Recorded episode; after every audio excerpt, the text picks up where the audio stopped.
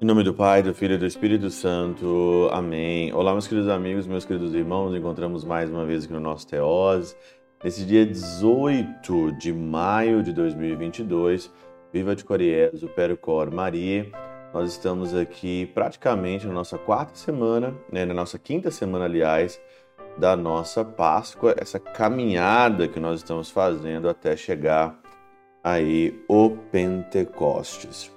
O evangelho de hoje ele começa hoje, nessa quarta-feira, o João, capítulo 15, versículo de 1 a 8. O Evangelho de São João, capítulo 15. E o capítulo 15, ele é aqui, é, vamos dizer, a parábola da videira, né? Aonde que o Senhor vai dizer, eu sou a videira verdadeira, meu pai é agricultor, e todo ramo que em mim não dá fruto, ele corta, e todo ramo que dá fruto, ele limpa, para que dê muito mais fruto. É a parábola aqui da videira. E é interessante que o Senhor fala aqui então no versículo 6 que quem não permanece em mim será lançado fora como um ramo e secará. Esse que permanece produz muito fruto, né? Tais ramos que não produzem frutos são recolhidos e lançados no fogo e queimados. Santo Agostinho, ele comenta na Catena Áurea coisa muito interessante aqui, porque aqui, é, não sei se é na tradução do latim, só que a Catena Áurea, ela usa não ramo, mas ela usa vara.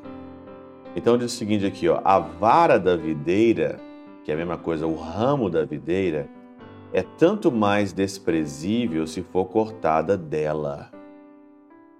Uma coisa é você ser cortado de fora, né? Você chega lá, alguém vai lá e poda.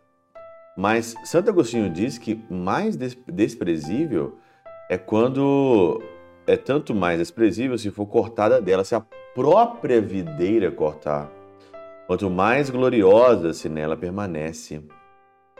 A vara, portanto, convém um de dois destinos, ou a videira ou ao fogo, e se não estiver na videira, estará no fogo. Olha, aqui não tem chance para outra coisa para outra interpretação. Se você permanece em Cristo, e nós vamos ver agora como é permanecer em Cristo, se você permanece em Cristo, você está na videira. E se você não permanecer em Cristo, você está onde? Está no fogo. Óbvio então, as pessoas, elas ficam fantasiando muitas coisas, né? Eu não sei, mas quem não está em Cristo pode ser salvo? Sim, pode ser salvo, porque eu não sei, a misericórdia de Deus é grande, mas não é certo. E eu não sei que quem não está em Cristo está numa vida boa ou está gozando uma vida boa. Se você não está em Cristo, se você leva a sua vida do jeito que te dá na cabeça, de qualquer maneira, eu não sei se você está vivendo uma vida ideal sem o Cristo. Talvez você está sendo manipulado, manipulada, ou você está fingindo uma vida boa. Quanta gente finge uma vida boa no Instagram, no Facebook? Você olha aquele povo lá com a vida perfeita no Instagram, postando que está viajando, está andando de avião, está comprando isso, está comendo isso, está com a pessoa isso. Será mesmo que você está feliz? Será mesmo que está com a vida realizada? Eu duvido. Não existe vida realizada, não existe vida satisfeita se não for permanecendo em Cristo. Santo Agostinho diz mais aqui ainda, né? Só se deve dizer que as palavras de Cristo permanecem em nós quando nós cumprimos os seus mandamentos e amamos as suas promessas. Então, se você cumpre os mandamentos de Deus, se você ama as promessas de Deus, aí sim eu posso dizer que você está permanecendo nele.